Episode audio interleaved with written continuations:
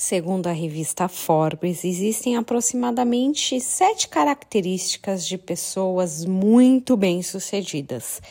É algo que se repete em todas elas.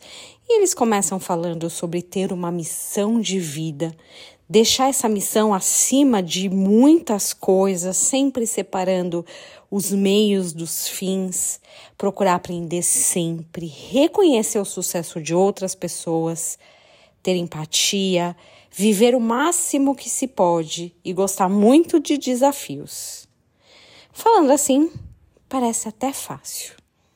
Difícil mesmo é ser bem-aventurado, ou seja, muito feliz. Vendo Jesus às multidões, subiu ao monte e, como se, se assentasse, aproximou-se dos seus discípulos. E ele passou a ensiná-los, dizendo: Bem-aventurados humildes de espírito, porque deles é o reino dos céus.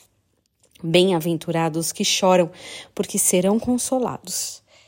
Bem-aventurados os mansos, porque herdarão a terra.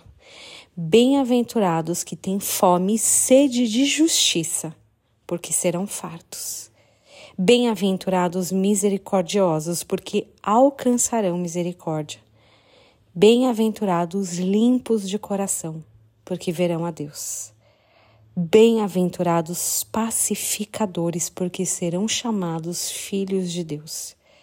Bem-aventurados os perseguidos por causa da justiça, porque deles é o reino dos céus. Bem-aventurados sois, quando por minha causa vos injuriarem, vos perseguirem e mentindo disserem todo mal contra vós regozijai-vos e exultai, porque é grande o vosso galardão nos céus, pois assim perseguiam aos profetas que viveram antes de vocês. Famoso e lindo sermão da montanha. Mais difícil, talvez, do que obter o sucesso no conceito atual e humano é ser olhado pelo Senhor como alguém bem-aventurado. Que nós consigamos esse feito. Em nome de Jesus.